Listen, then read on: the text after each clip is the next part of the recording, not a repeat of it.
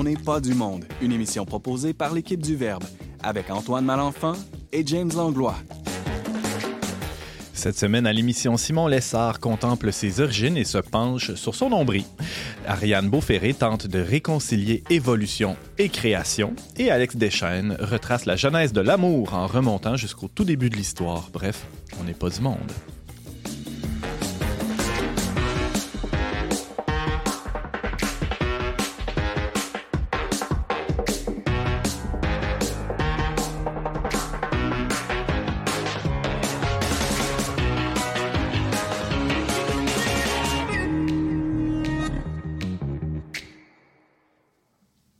Tous et bienvenue à votre magazine Foi et Culture. Ici Antoine Malenfant en compagnie de l'original, l'original James Langlois.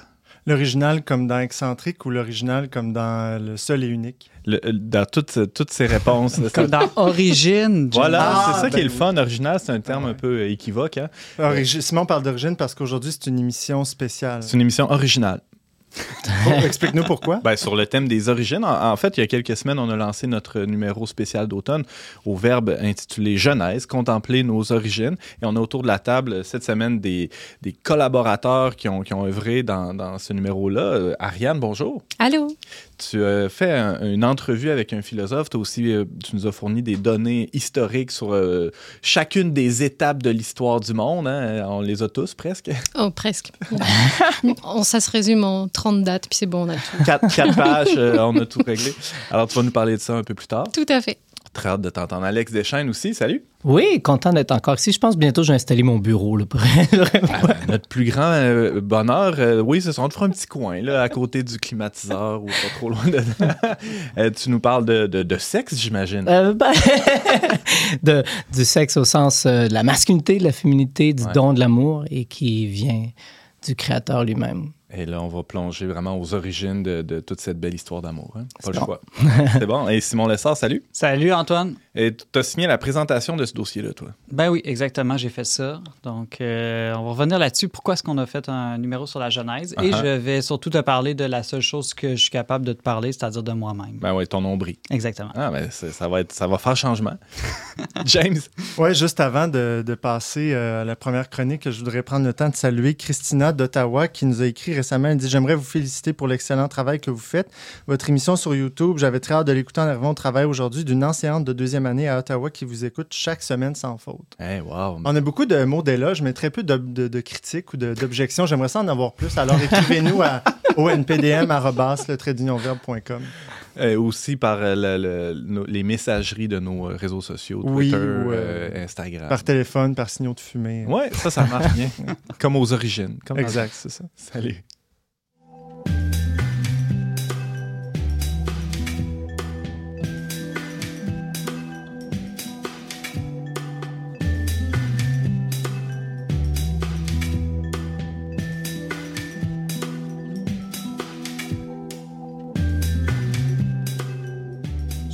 Là, là. Alors, de la toute-puissance technologique et des constantes remises en question au sujet de l'origine de nos civilisations, Simon Lessard réfléchit fort, lui, sur la Genèse, ou plutôt sur les Genèses. Salut, Simon. Allô Antoine? Tu réfléchis, toi, hein? c'est pas mal euh, Ouais, c'est ta ça. tâche Je suis principale. payé pour ça. Ouais, c'est Mm, formidable, mm, ça. mm, mm. Euh, alors, pour comprendre d'où on vient, toi, tu dis qu'il faut commencer par se regarder le nombril. C'est assez original, quand même. C'est assez original, mais euh, je pense que je pense que c'est plus profond que ce qu'on pense, euh, parce qu'après. Un, un nombril, ça dépend. Il y en a qui sont ressortis, il y en a qui sont profonds. Avec- non, mais en faisant le sondage, c'est important. Tour de table. Toi, il est sûrement ressorti un peu ces temps-ci. Ben oui, en attendant un bébé, là, c'est sûr que ça change la forme, ça change tout. Ah ouais. Euh, Alex, toi, il est ressorti ou J'ai- rentré? J'ai pas pris de photo du mien, mais je, je dirais, je crois qu'il est plutôt rentré. Partagera ça. Plutôt Ouais, rentré. plutôt rentré. OK, le mien aussi est rentré. Vous autres, les boys? Check, Ah, j'ai- point. j'ai j'ai Ah, une bon, excellente, on a dit ça. mais j'ai- j'ai j'ai- j'ai une excellente anecdote. Enfant, on m'avait dit, en fait, quand, quand, quand mon- j'ai eu mon, mon, premier, mon premier fils, euh, et on revient à la maison et qu'il reste le bout de cardon, Ben je ouais. demande à mon épouse, c'est quand qu'on va à l'hôpital? Pour euh, faire recoudre le nombril. Parce que j'étais persuadé, on m'avait dit enfant que le nombril était cousu et j'étais sûr que. C'est resté. Ça, ça prenait une, une- une intervention. Voilà, Ouais. voilà, Quand voilà. j'étais euh, à l'université, on suivait les, les doctorats citron. Là. Ça portait peut-être pas euh, officiellement ce nom-là, les doctorats les plus loufoques euh, du monde. OK. Puis euh, je me souviens qu'en Australie, il y a une équipe de chercheurs qui avait travaillé pendant 20 ans sur la mousse de nombril. Et les conclusions, c'était que ça servait à rien. J'en ai pas, moi, de mots cette plus, je connais pas ça. moi. Comme l'étude sur les mousses de nombril, ça sert à rien. Un peu, ouais. Mais là, c'est pas de ça dont. Ben, pas, en tout cas, pas que de ça dont tu nous parles aujourd'hui. Alors, cette euh, grande parenthèse sur les nombrils, c'est pour dire que si vous êtes attentif et que vous contemplez longuement votre nombril, Longuement, combien de temps? ben, je dirais qu'il faut dépasser cinq minutes là, pour arriver à ce que je veux arriver. Ouais. On réalise que si on a un nombril, c'est qu'on n'est pas le centre du monde, Hein? qu'on a eu des prédécesseurs qui s'appellent d'abord notre mère, hein, euh, nos parents, et donc ça peut nous amener justement à une sortie de soi et à, à contempler nos origines euh, en commençant par notre corps. Donc, se regarder le nombril nous permet de nous décentrer de notre nombril. Exactement. Hey, c'est fascinant. Euh, donc, euh, ça nous, ça nous porte aussi à réfléchir, c'est ça, sur, sur la genèse même, juste que de l'univers. hein, c'est- Il y a comme quelque chose de, de macro et de micro euh, dans, dans tout ce petit espace-là. Oui, oui. Parce que, en fait, notre nombril nous montre qu'on a une filiation, qu'on a Ouais. une, une- une origine. Bon, nos parents, mais nos parents ont des nombrils, eux autres aussi. Oui, Tout le monde a des nombrils, sauf. Ève. C'est quoi que, encore, on n'est pas si sûr. là. en tout cas, ça reste à prouver, mais c'est- une possibilité. Ouais. Et, euh, et donc, c'est euh, c'est- une des choses que j'ai fait quand on a décidé de préparer ce numéro-là sur la Genèse. Fais-nous la genèse de ce dossier sur la genèse, Simon. Ben, en fait, euh, on s'est dit, nous, au Verbe, écoute, là, on est dans une crise depuis euh, presque deux ans bientôt. Euh, puis, euh, on, on s'est dit, bon, est-ce qu'il y a un monde nouveau qui va sortir de cette crise-là? hein? C'est une bonne question. Un monde pire ou meilleur, ça, je ne sais pas, mais plusieurs personnes disent qu'on ne souhaite pas revenir à comme c'était avant ou qu'en tout cas, le monde va avoir été transformé à jamais. Il y a comme une occasion d'un nouveau commencement. Un nouveau commencement. Et on sait que tout, euh, toute naissance est une crise, hein, et on a une maman autour de la table. tout accouchement est une, une crise. Ça ne veut pas dire que toute crise est une naissance, là, euh, par contre, mais je pense que ça valait la peine de se poser la question est-ce que la crise qu'on vit en ce moment, crise de société, de culture, de civilisation, euh, est une naissance vers quelque chose de nouveau. Et pourquoi pas ne pro- profiter euh, de cette occasion-là pour réfléchir à tous nos commencements, nos genèses, nos origines euh, dans, dans le contexte actuel. Et on l'a fait de manière euh, éclatée, comme on aime le faire euh, au Verbe. Donc, Comme quoi, par exemple? ben, euh, Ariane, hein, qui, nous, a- qui nous a parlé de genèse de la vie, par exemple, création, évolution, le dialogue entre les deux.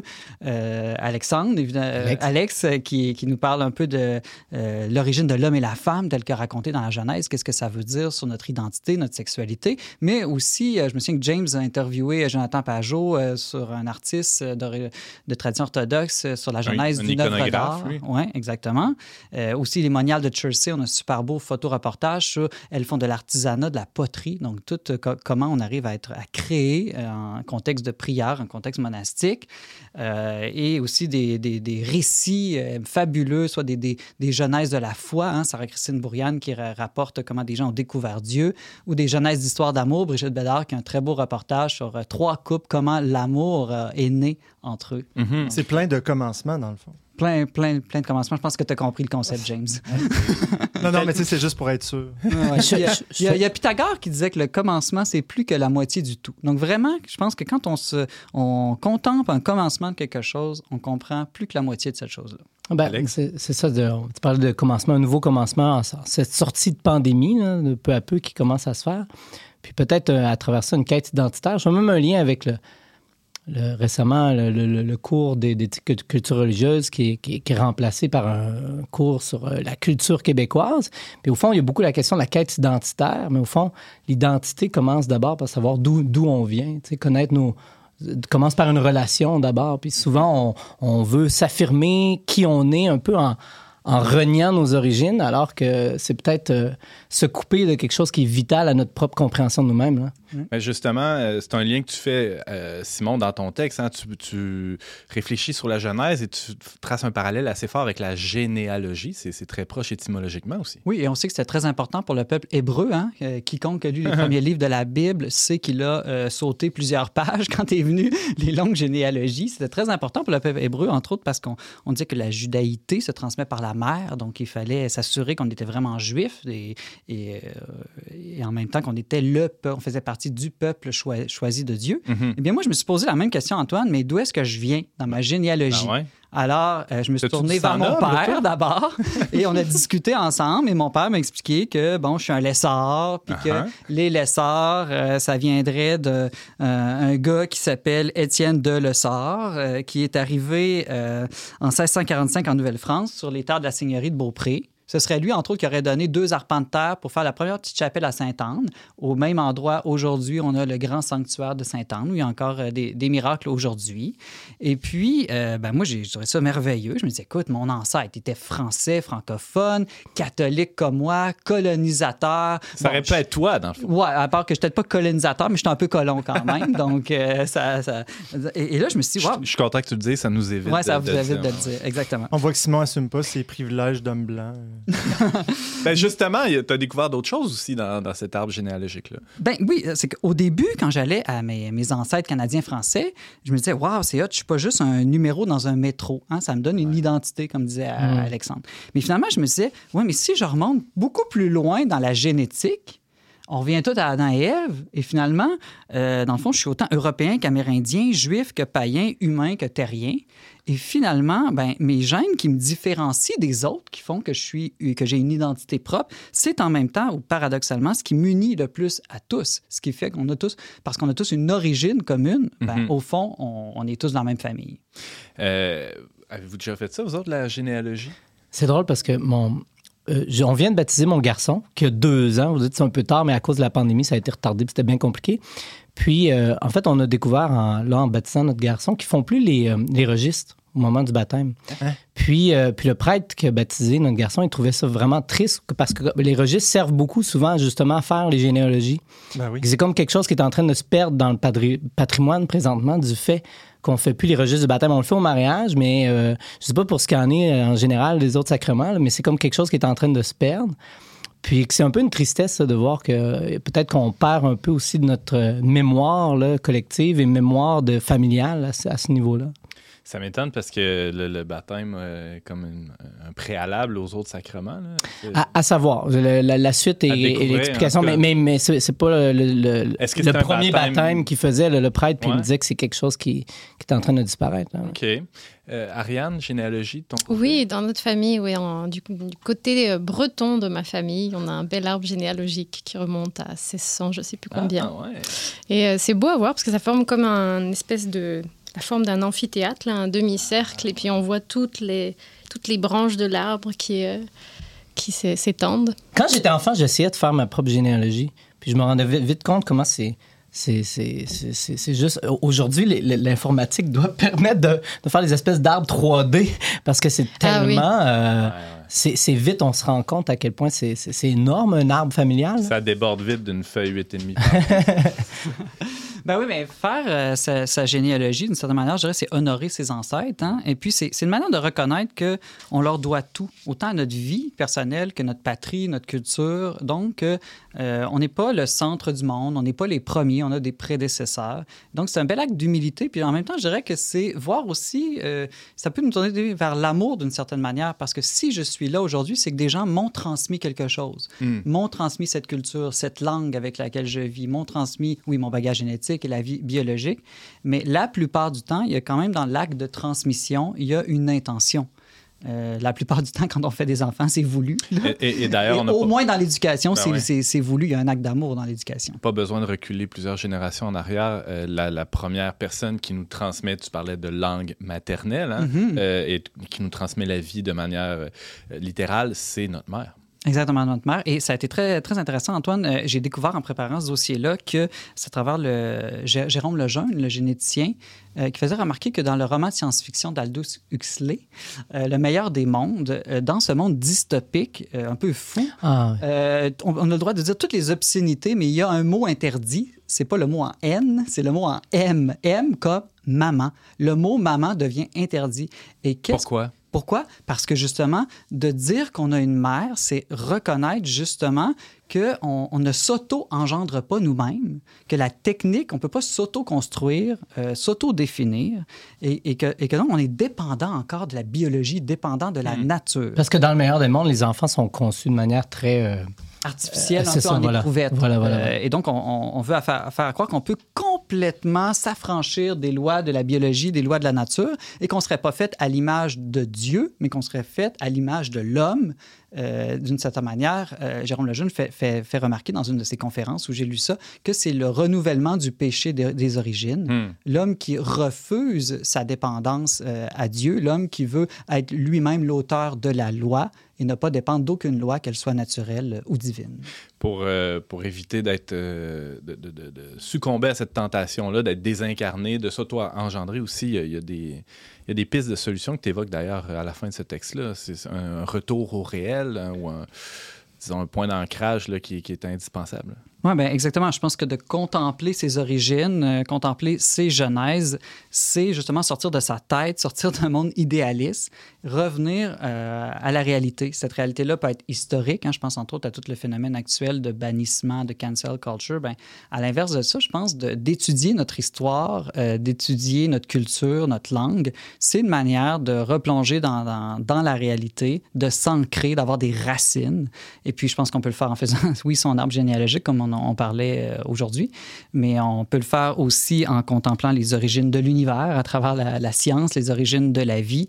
Euh, Il y a- plusieurs euh, manières, mais je pense que c'est vraiment un acte, non pas euh, nostalgique ou égocentrique que de contempler ses origines, c'est vraiment un, acte salvifique. Ça nous sauve justement de réaliser que on, a, on est, on est voulu, on est désiré. On ne vient pas de nulle part. Et donc, si on ne vient pas de nulle part, ben, on va probablement quelque part aussi. Et tu parlais de civilisation, de- de- d'étudier nos origines. Ça nous permet assez rapidement de réaliser qu'on on n'a pas une origine pure et unique, là, comme certains aimeraient croire. C'est assez pluriel euh, la plupart du temps et ça nous ouvre euh, plutôt que de nous refermer sur, euh, sur nous-mêmes. Exactement. Je pense que c'est ça. C'est une, une petite enquête sur notre- nos origines peut nous amener à une sorte de mauvais nationalisme. Ouais, je ne sais, ouais, pas- ouais. je sais pas comment dire, là. euh, alors qu'une grande enquête réalise, comme je le disais tout à l'heure, que tout est dans tout. puis que finalement, on est, tout est interrelié et puis que. Et, et donc, on est appelé, disons, à la communion beaucoup plus qu'à la- l'opposition ou la Mhm. division. Est-ce qu'il n'y a pas fondamentalement une attitude d'accueil à avoir, au fond? D'a- D'accueillir qui l'on est, d'où l'on vient. Puis aussi, dans le texte de Martin Stephens, qui est dans le livre, c'est d'accueillir l'enfant ou l'autre hein, comme quelqu'un qui nous dépossède de soi. Cette attitude d'accueil au lieu de contrôle qui, au fond, nous. Euh, parce que la question, c'est est-ce a des solutions? C'est quoi les solutions? J'ai Ouais. l'impression je- fondamentalement cette attitude-là à développer. là. Je pense que tu as raison, Alex, mais on peut terminer là-dessus. Oui, il faut accueillir son histoire aussi. Mhm. Beaucoup en sont blessés et la première tentation serait de la rejeter complètement. Euh, je pense qu'au contraire, d'accueillir son passé, qu'il soit personnel ou collectif, c'est la première étape euh, pour euh, avant, continuer à avancer. Simon Lessard, on peut lire ton texte Le nombril du monde, un joli titre, euh, sur le ou euh, dans notre plus récent numéro spécial sur la jeunesse. Merci Simon. Ça fait plaisir, Antoine.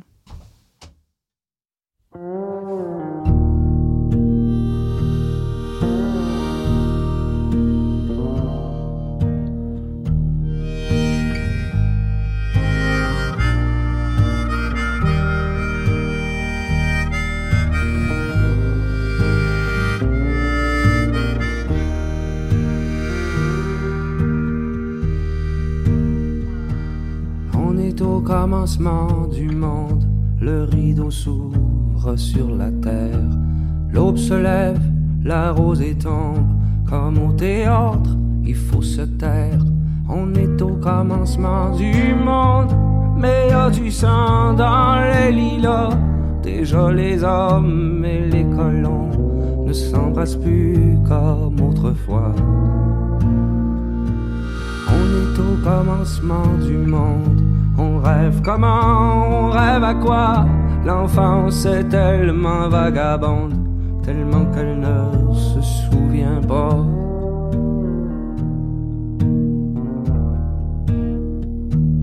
On est au commencement du monde. La peur au ventre et les mains vides. La liberté jusqu'à la honte de l'innocence aux dernières rides. On est au commencement du monde, à la fois heureux et en colère. Le geste mou, le poing qui gronde, c'est un départ comme une autre bière. On est au commencement du monde, sur une terre abandonnée. Nos idéaux sont sans royaume, tous les soldats ont déserté.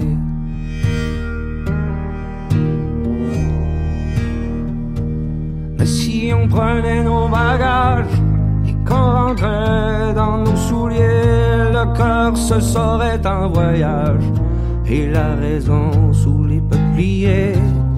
Alors la mer ou la montagne ou peu importe l'horizon, les artisans sont mélomanes, ils chantent au parfum des moissons.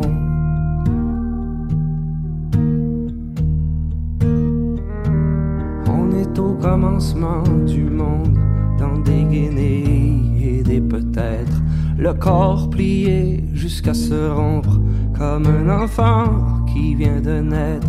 On est au commencement du monde, il y a les mots et la manière, parfois la vérité se trompe entre la paix et puis la guerre. On est au commencement du monde, c'est l'ange idiot, c'est l'ange ingrat. On est au commencement du monde. Il faut nettoyer les lilas.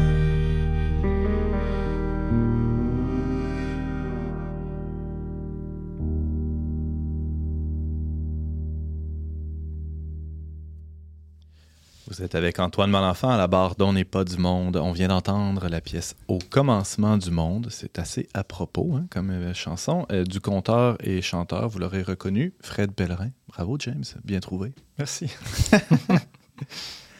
En lançant L'origine des espèces en 1859, le naturaliste Charles Darwin exposait au monde entier sa théorie de l'évolution. Est-ce que cette vision de la genèse de l'humanité contredit le récit de la création qu'on retrouve dans les premières pages de la Bible? La biologiste Ariane Beauferré s'est penchée sur la question dans une série de textes parus dans le plus récent numéro spécial du Verbe. Ariane, bonjour! Allô? En bonne chrétienne, hein, tu as tout fait pour réconcilier des antagonistes. Oui, puis on va régler la question aujourd'hui, ça Ben sera ouais. fini. 14 minutes, ça devrait C'est suffire. bon. Ben ouais. Question si complexe. Ah ouais, c'est ça. Non, mais c'est vrai que c'est une. J'allais dire, c'est la question. C'est une grande question et qui est souvent reprise pour euh, euh, montrer ou essayer de montrer que la foi et la science sont, sont opposées. Comment expliquer ça, Ariane? Ben, c'est que des, des- des partisans, soit de côté matérialiste de la théorie de l'évolution, ou alors des chrétiens qui avaient vraiment peur que cette théorie finalement vienne euh, supprimer leur religion, ont été en grande opposition pendant des décennies. Mhm. Et encore aujourd'hui, on a des relents de cette opposition, et on a encore euh, des, des, des groupes chrétiens qui sont en opposition assez forte et ferme, surtout aux États-Unis, avec Mhm. les mouvements euh, créationnistes. Alors que ben, ces deux domaines qui sont complémentaires finalement de science et de foi, comme la culture est complémentaire à la foi. Qui peuvent s'éclairer mutuellement. Oui, com- complètement en fait. Bon, là, tu as nommé euh, théorie de l'évolution, créationnisme. Faisons un peu, de un peu de lexique. Euh, Oui. Bon, j'évoquais l'origine des espèces là, de Darwin. C'est quoi, commençons par l'évolution. Qu'est-ce qu'on entend par là? D'abord, c'est une Alors, théorie. C'est une théorie, c'est même plusieurs théories aujourd'hui. Mais on Ah. va parler de la première théorie, c'est Charles Darwin, 1859, l'origine des espèces. Et ça remonte même à avant parce que ça lui a pris 30 ans à publier son, sa théorie. Parce qu'il n'était pas sûr, lui-même aussi était croyant et il voulait pas faire de bévues scientifiques. Euh, Puis là, il y a un, un autre scientifique, Wallace, qui lui écrit et qui lui dit « Oh, j'ai pensé à cette théorie-là moi-même. Euh, Qu'est-ce que vous en pensez ?» Et là, Darwin est tout inquiet, se disait Oh mince, et moi j'ai pensé la même chose, faut vite que je publie mon œuvre. Donc il l'a publié et ça a fait un peu euh, beaucoup de, de- de- De remous. un choc, de remous, effectivement. Qu'est-ce que ça dit? Ça, ça parle déjà de, de l'évolution des espèces, c'est Ouais. pas l'évolution individuelle. On s'est posé la question pendant plusieurs siècles, mais comment est-ce qu'on euh, obtient les espèces qu'on observe actuellement? Parce qu'on voit que euh, il y a des espèces très proches qui ont des caractéristiques spécifiques. Lui, par exemple, Darwin est allé euh, en- aux Galapagos. Il a observé des pinsons à différentes îles. Il a remarqué qu'il y en avait qui étaient très semblables, mais que sur une île, ils avaient un bec un tout petit peu plus gros et que sur cette île, ah, ben, il y avait euh, de nourriture qui, qui nécessitait d'avoir un bec un peu plus, un peu plus Donc, gros. une adaptation. Donc une adaptation. Mhm. Et donc c'est ce qu'il a formulé, c'est la sélection naturelle. C'est pas l'individu qui s'adapte à l'environnement, c'est il y a de la variation dans la population de pinsons, de- d'alligators, de n'importe quel animal ou plante ou quoi que ce soit qu'on observe. Et cette variation, parfois, elle est une caractéristique qui est avantageuse en fait et qui permet à cet individu de survivre et de se reproduire et de transmettre sa caractéristique. Et Darwin, il était paléontologue aussi, donc j'imagine qu'il a fait des découvertes euh, dans, dans les fossiles qui lui donnaient des indices. euh, Oui, mais c'est venu semble, quand même plus tard. Ah, OK. Parce que euh, la découverte des dinosaures, par exemple, c'est arrivé bien plus tard. Euh, on a eu, euh, par la découverte, l'intérêt pour les dinosaures et Mhm. pour, pour les explications par rapport aux espèces passées, c'est arrivé quand même après Darwin. Bon, là, on a fait un bref portrait de la théorie de l'évolution. Quand on parle de créationnisme, est-ce que c'est la même chose que de croire euh, à ce que la Bible dit et comment? Euh, C'est quoi la distinction qu'on pourrait Alors, créationnisme, c'est vraiment euh, l'idée aujourd'hui, on va dire, parce que bon, on est tous, d'un certain point de vue, quand on est chrétien, en tout cas, on croit en un Dieu créateur. Hmm. Mais le créationnisme, c'est plutôt, je considère que je vais lire la Bible d'une façon littérale et que les premiers chapitres, par exemple la Genèse et toute la Bible en général, vont, me, me dit une vérité qui est littérale, entre guillemets. Si la- ça me dit que le- la Terre a été, euh, le monde, l'univers a été construit en six jours, eh ben c'est six jours de 24 heures Hmm. Par exemple. Et donc, il y a des calculs qui ont été faits par euh, euh, différentes, euh, différents théologiens, des scientifiques aussi qui ont essayé de voir, de faire un lien entre leurs, ob- leurs observations et les récits de la Genèse, de faire un peu un amalgame de tout ça pour faire coïncider des choses. Ce qu'on n'est pas censé faire parce que la Genèse, c'est pas un texte scientifique. Moi, ce que je vois beaucoup sur les. Ce que je trouve ça tellement triste parce que quand je suis sur les réseaux sociaux, moi, je m'intéresse beaucoup, beaucoup à la science. Je suis un passionné de plein d'affaires, en fait. Puis, je vois vraiment encore cette, cette idée-là, beaucoup. Et, comme on disait tout à l'heure, chez des, des, des gens qui, qui adhèrent uniquement à la science, comme quoi il n'y a que la science qui explique tout et qui rejettent la, la, religion comme un truc de vraiment riré. Mais en même temps, je comprends la réaction quand tu vois justement des personnes interagir sur ces milieux-là qui sont des personnes croyantes, puis qui vont dire euh, que là, l'évolution vient remettre en doute la puissance de Jésus. Pourquoi? Puis moi, je trouve justement qu'en fait, quand on prend le temps d'étudier ce que dit la science, il y a des choses qui sont encore très théoriques qu'on ne sait pas, hein, la théorie des cordes, mais les, théories plus approuvées comme la théorie de l'évolution, en fait, quand on y regarde, on se rend compte que loin de remettre en question la foi, au contraire, ça soulève de- des questions d'autant plus pointues qui appellent la foi. Par exemple, qu'est-ce qui fait qu'il y a une direction à l'évolution? Autant l'évolution cosmique que l'évolution biologique. Pourquoi? D'une matière aveugle, on est des étoiles, vient un jour des êtres humains qui, qui- boivent des cappuccinos, je me dis, ça, pose des questions que la, la, la- science elle-même n'arrive pas à répondre, en fait, bien souvent. Le but de l'univers, c'est les cappuccinos, c'est ça, j'ai bien compris. non, mais moi, moi, ce que j'ai. Star, étoile. Ce qui m'étonne, c'est que oui, il peut y avoir une ignorance de la science, mais il y a souvent une ignorance aussi de l'histoire de la théologie et euh, des- de l'étude des Écritures saintes, parce que quand on va voir ce que les Juifs disaient dans l'Antiquité euh, de, leur propre de, de leur propre interprétation des premiers versets de la Genèse, ou qu'on regarde les pères de l'Église comme Saint Augustin, eux n'étaient pas créationnistes. Eux avaient remarqué, par exemple, dans leurs commentaires, ils vont dire, ben, le premier jour, Dieu crée la lumière. Puis le soleil, puis les astres, lui, ça arrive, quoi, le 3 ou le 4e jour, je me souviens plus par cœur. Là. Quatrième. Donc, manifestement, ici, si on parle de jour avant l'arrivée du soleil, le mot jour, il réfère pas à une période de 24 heures comme on pense Rien aujourd'hui. qu'à voir, on voit bien. C'est ça. Donc, déjà, euh, dans l'Antiquité, les sages qui prenaient le temps de réfléchir avaient tout de suite compris qu'on est dans un récit euh, qui est à un autre niveau, au niveau du sens, au niveau du symbole. Et, c'est nous qui nous croyons toujours supérieurs à notre époque prétendument scientifique, qui sommes même plus capables de bien lire les textes sacrés. C'est intéressant. Ariane, d'ailleurs, tu, euh, à- à- avant le texte là, qui parle de- d'évolution et de création, il y, a, il y a tout un historique que tu nous as proposé euh, je- qui nous permet de retracer euh, l'histoire des idées sur la création, l'histoire de... de c'est pas d'hier là, qu'on qu'on réfléchit Oui. à l'or- à l'origine du monde, autant du côté scientifique que du côté théologique. Et souvent, les deux se marient plutôt bien. On voit en fait qu'il y a une réflexion qui est très ancienne, ancienne sur nos origines parce que déjà c'est une question que tout le monde se pose, d'où je viens. Et aussi, euh, les- en- on voit toute l'évolution en fait du regard avec le temps. Et le- le fait que cette idée que les, les espèces aient pu changer comment ça a pu changer notre regard sur nous-mêmes aussi en tant que chrétiens, en fait? Il y a différentes citations, par exemple, de papes qui, ont, qui y ont réfléchi, le pape Pie XII. On voit que ça date pas de, du pape François, là, ces Mhm. questions-là. là. Donc, il, qui déclare qu'il n'y a pas d'opposition entre la vision évolutionniste et l'enseignement de l'Église. Que vraiment, c'est, on est appelé à, une- à comprendre le monde, mais avec les deux, finalement, qui se Ouais. complètent. Jean-Paul II disait que la- théorie de l'évolution est plus qu'une théorie. là. Oui. Euh, faut, voilà, c'est pas juste une théorie parmi d'autres, qui, mais qu'elle elle a quand même fait ses preuves là, avec le temps. là. Alors, oui, James. Il y a derrière tout ça aussi, j'ai l'impression qu'il y a une certaine idéologie qui tend à faire de la science la seule manière de regarder, de comprendre l'univers. là, tu sais. Oui, tout à fait. Le seul discours légitime. hein. C'est de se, se limiter dans les deux sens, en fait. C'est comme d'avoir des œillères. Comme on- un artiste aussi pourrait dire qu'il comprend le monde seulement à travers l'art, si on voulait, c'est possible, mais ça manque en fait de richesse. On a accès à cette richesse, de ces- cette, cette façon de voir le monde avec les méthodes scientifiques et aussi avec la foi et aussi avec l'art. Pourquoi s'en priver? Alors, Ariane, on dit depuis tantôt que les deux méthodes, les deux regards, les deux discours sont complémentaires. En quoi ils sont euh, complémentaires, le, le discours théologique et le discours scientifique, sur spécialement ce qui nous intéresse aujourd'hui, la Genèse, l'origine du monde?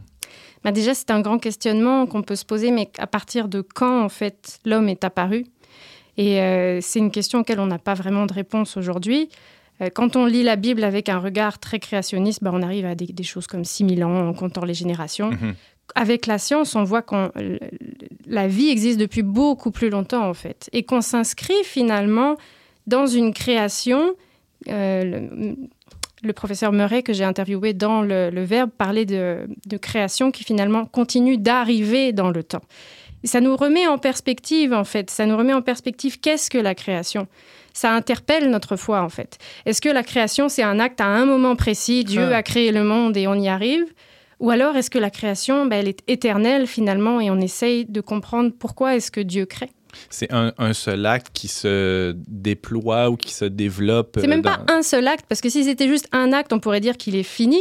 C'est un acte qui est perpétuel finalement. Je suis créé en ce moment même. Oui, et c'est vrai. Tout un spectacle. Et Jésus, dans la Bible, dit, dit ben, avant Abraham, je suis euh, le buisson ardent, et qui dit, à- quand Moïse lui demande, mais quel nom donner de notre Dieu, mais c'est aussi je suis.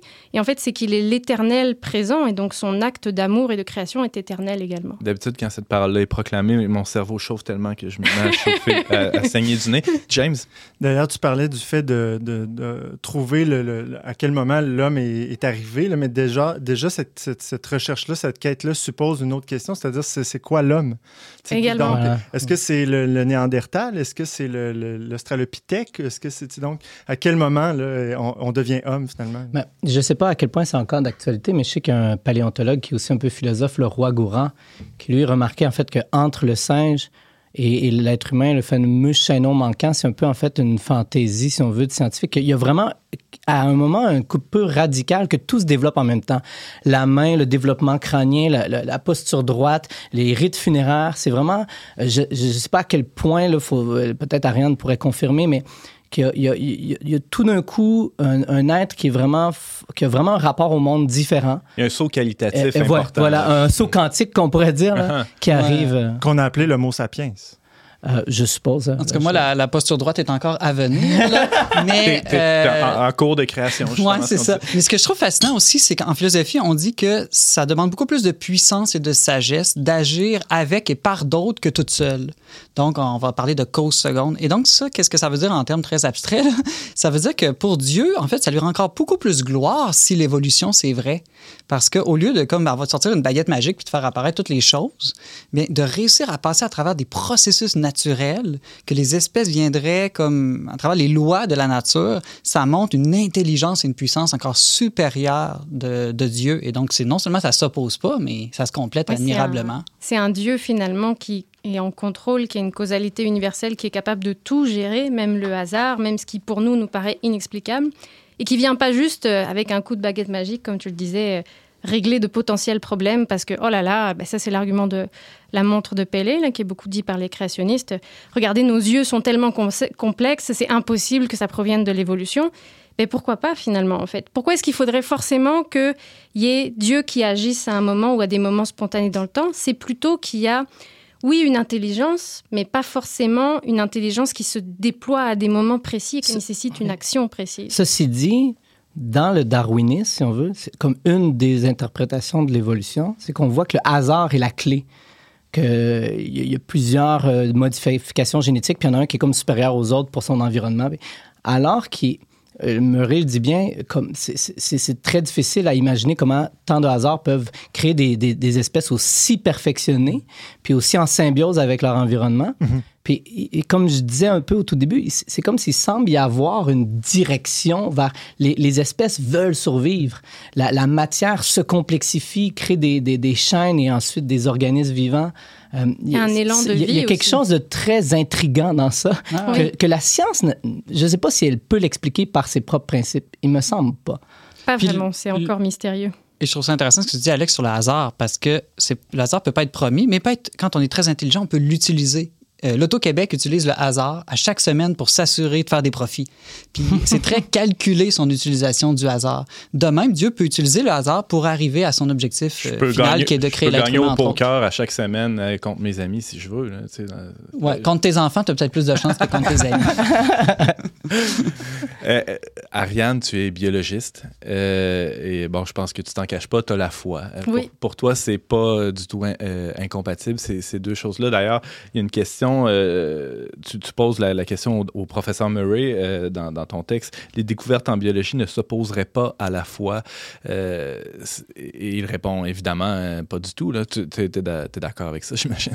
Oui, ben, je suis d'accord avec lui. Puis on a eu une discussion qui est encore plus profonde que ce qu'on a pu mettre en trois pages dans, le verbe. Mais effectivement, en fait, c'est que c'est deux niveaux tellement différents. Et j'aimais bien qu'ils reprennent la, la phrase de Galilée, c'est que l'intention du Saint-Esprit est de nous enseigner comment on doit aller au ciel et non comment va le ciel. Donc, hmm. que la Genèse, c'est pas un livre de science et que notre foi aussi.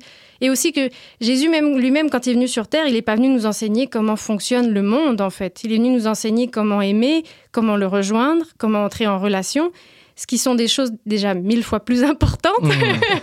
et, et, le fait de mieux comprendre le monde, ça nous aide aussi à cela, en fait parce qu'en découvrant, on le verra peut-être euh, plus tard dans l'émission cette semaine, euh, on voit comment en, s'approchant de l'œuvre, on découvre euh, l'auteur qui est derrière. Exactement. Ariane Beauferré, c'était passionnant, vraiment. Merci beaucoup d'avoir fait tout ce travail et d'être venu nous en raconter quelques bribes aujourd'hui. Ah ben, c'était un plaisir, merci.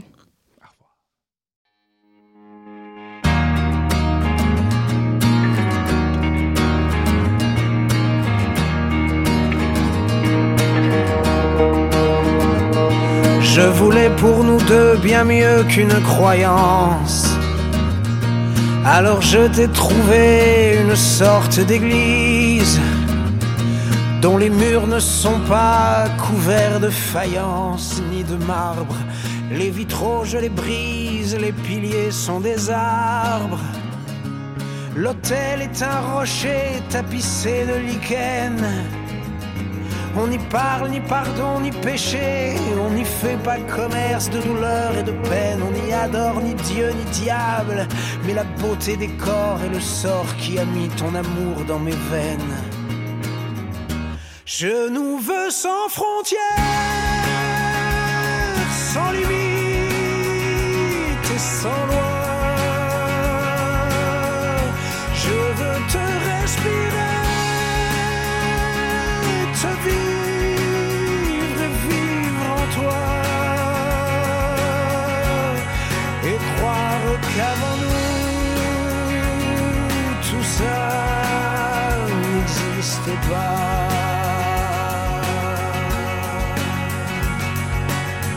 Nous deux nous méritons bien plus haut qu'une voûte. Alors je t'ai trouvé une plaine sans route sans autre limite que les points cardinaux, et sans trace que celle de nos chevaux qui absorbent l'espace. Au sommet d'une colline, j'allume une flamme pour qu'on sache qu'un homme et une femme fêteront sous la lune la nuit de l'origine, sacrifice au bonheur de leurs âmes, au futur de leurs fils. Ici, les dieux s'adorent sans aucun artifice. Je nous veux sans frontières, sans limite mais sans loi. Je veux te respirer, te vivre et vivre en toi. Et croire qu'avant nous, tout ça n'existait pas. Et croire qu'avant nous, tout ça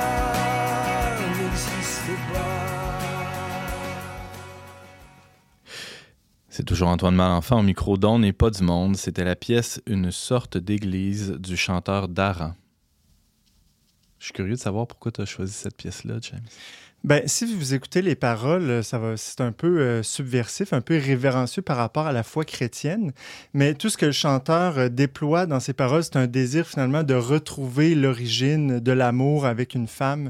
Et il parle d'un amour qui, qui se réunit euh, à l'origine, qui offre le sacrifice pour leur fils. C'est vraiment très, très biblique quand tu lis derrière les, les paroles. moi, ça me fascine. Merci. Alors, tout le monde connaît l'histoire d'Adam et Ève, ou du moins tout le monde pense connaître ces quelques versets de la Bible qui parlent de nos origines communes. Pour sa part, Alex Deschaines, auteur et directeur d'équipe Ignis, a lu et relu plusieurs fois l'histoire de nos arrière, arrière, arrière, arrière grands-parents. Alex, salut. Allô? Merci pour l'invitation. Ben c'est toujours un plaisir de t'avoir avec nous autour de la table. Es-tu d'accord avec ça? Toi, le livre de la Genèse est à la fois le plus connu et pourtant le moins bien compris des livres de la Bible. C'est peut-être moi qui ai écrit cette phrase-là. Non, je, Je, sais pas. je me suis légèrement inspiré de ce que tu nous as écrit dans, Le- dans- ben, dans le le- verbe. ouais. quand, quand on croit trop connaître, souvent on ignore. Ah, donc, on est dans la double ignorance. Oui, oui, On ne sait pas qu'on le sait pas. Oui, oui, oui. Fait que c'est le cas de la, de la Genèse. Euh, toi, c'est un livre, euh, je le disais d'emblée, tu, tu l'as étudié pas mal, entre autres, euh, les versets qui, qui concernent euh, l'image, euh, l'homme et la femme créés à l'image de Dieu. Et c'est un peu de ça dont, dont parle toute la théologie du corps de, de Jean-Paul Voilà, II. voilà. Moi, je pense que c'est vraiment, en fait, Jean-Paul II qui m'a ouvert les yeux sur ce texte-là. Mhm. Surtout. et Jean-Paul II, ce qui est intéressant, c'est qu'il il lit ce, ce texte évidemment avec toute, toute la théologie, les paroles du Christ et, et- et ce que les pères de l'Église aussi ont dit, donc euh, euh, en faisant différentes références à d'autres versets de la Bible, mais aussi euh, en s'interrogeant en s'interrogeant sur euh, l'expérience, je dirais, primitive qui est dans le cœur de tout être humain. C'est que- c'est- c'est comme si c'est un texte qui parle aussi profondément à ce qu'il y a dans le fond du cœur humain. Euh, et qu'on peut comprendre aussi en, en- en f- en allant au creux de notre expérience de l'expérience de notre corps, l'expérience de la différence sexuelle, de la masculinité, de la féminité, de notre naissance, de notre, Mhm. de notre, notre soif d'amour. Voilà.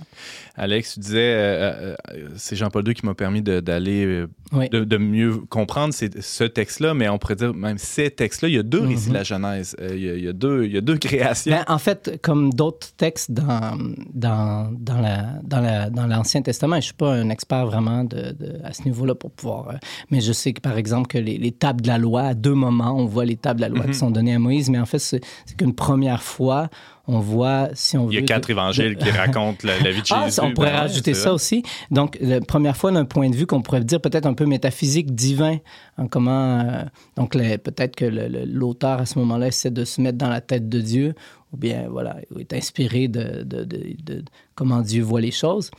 Et, euh, et une, second point de vue qui est davantage au niveau de l'expérience de l'être humain. Hmm. Et donc, c'est ça qu'on a aussi avec le texte de la création, c'est comment, euh, euh, quel serait le, le- le- le désir que Dieu a en créant l'homme et la femme? Il le crée à, à son image, homme et femme. Et ça, c'est Qu'est-ce frappant. que ça veut dire, ça?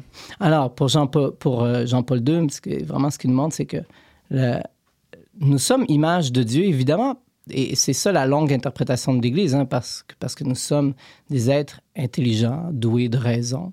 Mais au fond, notre intelligence, notre liberté est faite pour quoi? Elle est faite pour l'amour. Jésus nous a révélé notre vocation la plus fondamentale, qui est l'amour. Et qu'est-ce que Dieu, fondamentalement dans son être? Il est amour. C'est ça, Dieu. Si nous sommes à l'image de Dieu, nous sommes faits pour l'amour. Nous ne sommes pas juste des êtres rationnels, oui, mais dont la raison, ultimement, doit nous conduire à l'amour. Mhm. Et, et cet appel à l'amour, il est, il est inscrit aussi dans notre corps, en fait. C'est ça que, que Jean-Paul II contemple, c'est que et même si on dit qu'on est à l'image de Dieu, l'idée d'une image, c'est quelque chose qui normalement qui est physique. Mm. Peut-être qu'on pourrait dire que les anges sont à la ressemblance de Dieu, mais peut-être pas à son image, Ah ouais. Euh, au sens où euh, il n'y a pas cette, euh, cet aspect tactile, Tangible, ouais. tangible. Voilà. Alors, l'être humain, de par son incarnation, rend visible ce qu'est Dieu. Dieu est une communion d'amour. L'homme et la femme Ben, sont appelés à se connaître, à se, se découvrir dans leurs différences et ultimement ben, former une, une- nouvelle réalité hein, et, qui est à l'origine de chacune de nos vies, en fait. Et la, la foi euh, chrétienne nous révèle que Dieu lui-même est, est, ben, amour, mais amour donc relation. Et le trois- les trois personnes de la Trinité euh, euh, en, en témoignent. et c'est à cette relation-là qu'on est appelé nous aussi. Tu parles de, de, de- notre origine à chacun de nous. On est issu de, la relation de nos parents.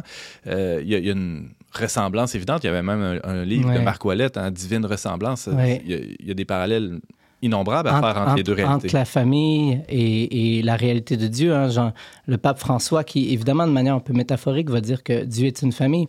J'ai envie de revenir sur un, un- je change un peu de sujet, mais un point qui me semble vital, en fait, qui est la vision qu'on a de notre corps, en fait. Hmm.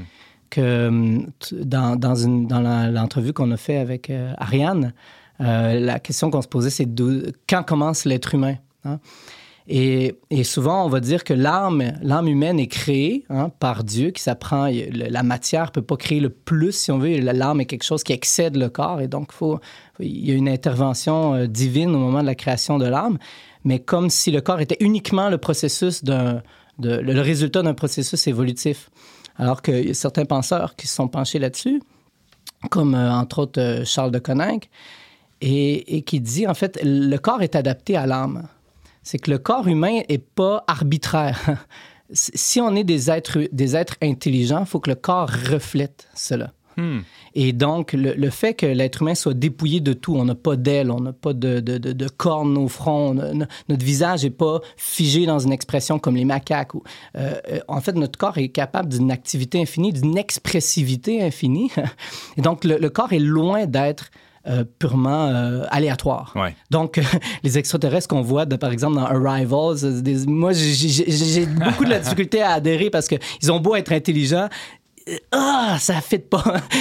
Euh, alors que, voilà, le, le corps, sa capacité d'exprimer la personne. Et Jean-Paul II voit ça, voit cette, voilà, le corps exprime profondément l'intériorité. Le corps nous parle Et- de l'âme. Et, la, oui, et la masculinité et la féminité non plus n'est pas arbitraire. Hmm. Et, et on voit souvent la masculinité et la féminité comme un- voilà, à- en regardant l'animal, en, en rapport à l'animal, la, la- la- la production, c'est-à-dire la reproduction la- biologique et tout, mais... Ou mais- inversement, en le regardant seulement d'un point de vue euh, construction culturelle, euh, Oh, à- à- ah, par le alors genre, voilà, aujourd'hui, à. Et Jean-Paul II nous fait regarder, euh, tourner notre regard plutôt vers en haut, que plutôt que c'est l'animal, nous qui sommes à l'image de l'animal, ben nous sommes à l'image Ben de Dieu. Et l'animal est un peu à notre image, en fait. Mais, mais d'abord, il faut contempler la différence sexuelle dans le désir, le rêve qu'a Dieu sur l'humanité. Simon? Tu disais tout à l'heure que notre corps est fait pour comme refléter qu'on est des êtres intelligents et personnels, Mhm, mais mhm. aussi euh, dans une discussion que j'avais justement avec le professeur Warren Murray, qui avait qui a déjà interviewé euh, Ariane Beauferry dans le numéro sur la Genèse, faisait remarquer que non seulement elle reflète, mais elle sert l'intelligence humaine d'une manière absolument parfaite. Et autant la posture debout, si on si on n'était pas debout, on Mhm. pourrait pas être de l'intelligence n'aurait pas pu se développer comme elle s'est développée. Euh, le pouce qui permet l'appréhension, donc de prendre des outils. On est, il y a que nous qui avons ça. Les cinq sens aussi. Et ouais. même, il me faisait remarquer que la vue, par exemple, si on voyait un peu mieux ou un peu moins bien, ça nuirait à l'intelligence. Hmm. Euh, à cause, des, je ne suis pas spécialiste de ça, mais la manière dont fonctionne l'abstraction, la conceptualisation, si nos sens étaient trop perfectionnés, comme ceux d'un Oui. aigle, par exemple, ça Ou viendrait nuire. Oui, Ouais, exactement. et- exactement. Et Donc, un- tout était pensé en, dans notre corps même pour des êtres libres et Et, intelligents. et- et- et ça, c'est le contre-pied, je pense, aujourd'hui du transhumanisme, qui Hmm. voudrait perfectionner le corps humain, mais en fait, ce serait l'handicapé. Ici, je peux ramener à la sexualité, puisque tu mentionnais comment le corps exp- euh, euh, sert la spiritualité, la dimension spirituelle en nous, mais c'est pas anodin que, que le corps humain soit, contrairement à l'animal, dépouillé de plumes, de fourrure, et que, alors que la, la sexualité chez l'animal est très génitale, Mm. chez nous, en fait, il y y, a une sensibilité sur toute la surface du corps, en fait, sur toute la peau. Toute la peau. Et qui fait que, voilà, il y a cette capacité de se donner, de vraiment s'accueillir dans, dans une complétude que peut pas vraiment l'animal, en fait. Hmm. Avec toi, on aboutit toujours au sexe, hein, c'est ça? Mais c'était le sujet de départ. alors Ah, je, vais, absolument. je, vais, faut- je vais y retourner. ça commence là, ça finit là. Il y a, euh, il y a d'ailleurs une section de, de- de ton texte que tu signes là, des corps signés euh, pour, Par l'amour. Par l'amour. L'amour et pour l'amour. Une si on veut. section. voilà. Euh, une section, une section. Poursuivons, poursuivons. s'intitule La nudité sans gêne. hein. C'est où tu fais référence à, à, bah, cette. cette euh, Expérience d'Adam et Ève. Ouais, c'est ça qui, après la chute, là, ça, ben là, ils vont se, vont se coudre un petit pang. Puis, euh, mais avant, avant ce- cet événement-là, il y a, il y a une nudité qui n'est qui est pas gênante. Ben, partout, là, voilà, comme c'est un que- bébé qui sort du bain qui s'en fout un peu. souvent, on, on- on- dans, dans la- le savoir ou l'ignorance commune, on va dire, mais on pense que pour l'Église, le péché, c'est la sexualité, alors que c'est pas du tout le cas. En fait, c'est c'est là où il y a les premiers dommages collatéraux, on pourrait dire. C'est toutes les relations qui sont brisées lorsqu'on se sépare de Dieu. Mais en fait, et, Jean-Paul II fait, mais qu'est- qu'est-ce que c'était avant le- le- l'expérience du péché? Et c'est pas quelque chose qui... est- C'est sûr qu'on peut pas retourner à cet état de pureté, mais c'est quelque chose qu'on peut expérimenter. pas, on n'a pas la reprise Non, voilà. vidéo. Là. Mais Ouais. c'est quand même quelque chose qu'on peut expérimenter dans, dans une, dans une atmosphère. Moi, pour moi, c'est dans un mariage où, où il y a un réel engagement l'un envers l'autre, où on se dit, euh, voilà, je me donne totalement à toi, je, je ne, ne retiens rien, puis j'assume les enfants que, que, que, que, Dieu veut nous donner. Mais euh, voilà, au départ, entre Adam et Ève, il y a cette, cette, atmosphère totale de confiance et qui fait que euh, le regard sur la nudité n'est pas perçu comme une menace, euh, mais vraiment accueilli et même comme quelque chose qui me révèle peut-être même davantage qui je suis, c'est que l'homme et la femme, en se voyant dans leur nudité, se- se- se- s'accueillent l'un l'autre et découvrent davantage même qui ils sont. Là, j'ai j'ai l'impression un peu de... Non, mais euh, ça, ça, ça continue un peu ce que tu disais auparavant sur le, le corps qui, qui nous informe sur, euh, sur l'âme. Euh, la, la nudité aussi participe de ça. C'est, nous, nous permet de, de- de presque toucher à l'âme de, de l'autre, non? Oui, mais l'essentiel, c'est que pour Jean-Paul II, dans le rêve de Dieu, la sexualité n'est pas un lieu où je m'approprie l'autre pour mon propre plaisir, mais où je me donne. Hmm. Puis en effet, je pense que la, la sexualité, la, la relation conjugale est, est faite pour être un dévoilement continuel. Qu'est-ce que font Adam et Ève? Ils se voilent, alors que euh, qu'est-ce qu'on fait le jour du mariage? Ben, on ne fait pas toujours, là, mais, mais il y avait cette tradition où on, on enlève le voile hein, et on est appelé à, à- à continuellement se dévoiler davantage.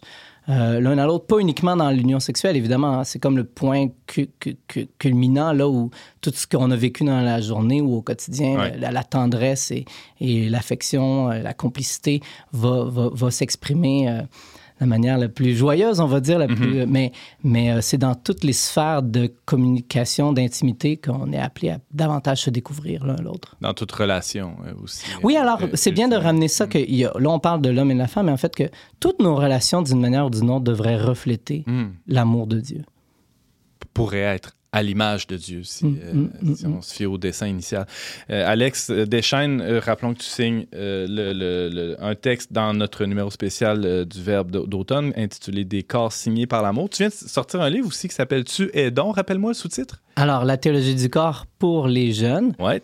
Puis euh, finalement, ben, c'est peut-être pas tant juste pour les jeunes, puisque je reçois des, des bons échos du livre. là. Ah, ah, même, même de la part d'adultes. Voilà, Euh, mais euh, donc un, livre dont je suis très fier, mais le, évidemment, il ne faut pas s'attendre à un grand traité très théologique ou scientifique, là, mais j'ai vraiment essayé de, de rendre le plus possible accessible pour, pour les jeunes, le- justement, ce plan que Dieu a, ce rêve. J'aime Mhm. parler de rêve maintenant plutôt que de plan. Plan, des fois, on sent un peu enfe- enfermant que, que, que Dieu a sur l'homme, sur la femme, sur chacun de nous, désire nous conduire à, à l'amour, à lui-même.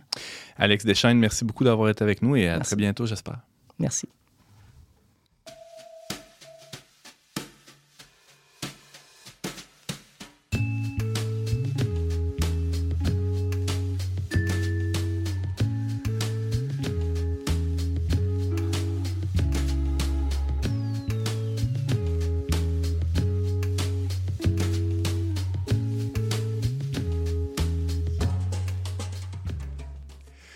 C'est tout pour cette semaine. Avant de se laisser, euh, j'aurais besoin de vous entendre, chers chroniqueurs, sur euh, des, choses à se mettre dans les oreilles, dans les yeux. Euh, qu'est-ce, que, qu'est-ce, que- vous nous suggérez, là? Hein, Simon, commençons par toi. J'ai lu dernièrement un beau petit récit qui s'appelle Une odeur d'avalanche. C'est écrit par Charles Quimper aux éditions Alto. Et euh, c'est comme deux, trois histoires en parallèle qui se passent dans le quartier Saint-Sauveur à Québec. Mais là, peu importe où vous vivez, ça change rien. Euh, L'idée, euh, c'est, c'est, c'est- lui, c'est un poète en plus, Charles Quimper, donc la langue est merveilleuse. Hmm. Et on se retrouve dans un univers où le merveilleux existe. Il y a des séismes, des inondations, des pluies de grenouilles, des apparitions de la Vierge dans le quartier populaire de Saint-Sauveur, des choses qui semblent être historiques. En tout cas, on ne sait plus trop. Il y a un mélange. De. Il y a un mélange Ouais, de merveilleux, il y a des relations humaines surtout. Et puis, on, on dirait qu'on est à la fois dans Amélie Poulain, dans Fred Pellerin, dans Michel Tremblay, tout ça mis ensemble. Wow. Et je- ce que je trouve beau, en fait, c'est qu'il y a comme une sorte de réenchantement du quotidien, euh, du, euh, de, du- de l'ordinaire et euh, une ouverture au merveilleux, au mystère dans, dans- ce petit roman-là. Donc, une odeur d'avalanche. la, quatrième de, couverture dit que c'est une chronique de quartier, un roman de voisinage. Ça détricote les petits et les grands miracles, les cataclysmes et les joies qui font et défont les communautés. Magnifique. De Charles Quimper, c'est aux éditions Alto. Ça s'intitule Une odeur d'avalanche. Merci, Simon. James Langlois. Moi, il y a un, un film dont on n'a pas parlé dans le dossier, mais qu'on aurait pu aborder euh, sous tous les angles, euh, sur plusieurs pages, et Alex aurait aimé ça. C'est le film Tree of Life, L'arbre de vie, euh, de la vie de de, la vie. De Terrence Malick, qui est sorti en 2011 et qui a gagné, je pense, la Palme d'Or à Cannes Absolument. Cette année-là. Moi, c'est quand j'ai juste vu la bande d'annonce de ce film-là au cinéma, j'ai pleuré. c'est comme, c'est comme, c'est le film que j'attendais toute ma vie. J'attendais toute J'ai eu la même pensée. Le film que j'ai toujours voulu voir. Ouais. Puis, puis c'est, une sorte de réflexion euh, cosmique, cosmologique, aussi sur, anthropologique sur le sens de la vie, sur euh, l'origine du monde, la souffrance de, de Dieu. Mm. C'est- un film sur, de- Mais aussi sur la famille. sur la le- famille, les très relations. concret. Ben ouais. C'est un film sur tout, mais très difficile d'approche sur le plan formel, mais quand même, ça Mais avoir- Sur la famille, mais pas si familial comme film. Hein. famille difficile, comment est-ce Ouais. que... Ouais, c'est ça. Mais avoir et avoir deux fois, je dirais. Ah, deux, trois, Ouais. quatre. Version longue, version courte. euh. Alors moi, euh, oui. tout à fait dans, dans le thème du dernier dossier du Verbe, la Genèse, euh, un documentaire de Netflix, euh, Fungi, hein, sur, fung- fungi, en tout cas sur les champignons. Ah oui? Alors, il- en fait, euh, on, on oublie qu'il existe trois grands règnes du vivant. On connaît le végétal et l'animal, mais il y a le- les champignons à eux-mêmes forment un règne.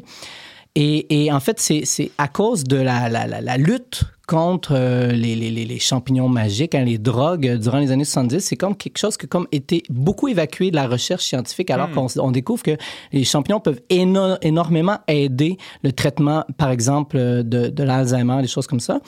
En- là, on- les recherches redémarrent, mais c'est moi, j'ai vraiment trouvé fascinant le documentaire de voir comment ce- ce- les champignons sont tellement vitales à tout l'écosystème sur la Terre, c'est absolument incroyable. J'ai peut-être un petit aspect critique parce qu'à un moment, ça tombe dans le panthéisme vers la fin là, du documentaire, mais reste que si on l'aborde euh, avec un regard un peu critique, ça peut être vraiment un très beau documentaire à voir. Ça s'intitule Fungi ou quelque Ben, chose sur les champignons, c'est fungi, donc... euh, sur Netflix. ouais, voilà. Merci, Là, Alex. Si Alex, les champignons, c'est un règne, c'est qui le roi de ce, ce règne-là? Euh, alors, c'est le grand, très grand C'est c'est les champignon. champignons dans Mario Bros. là.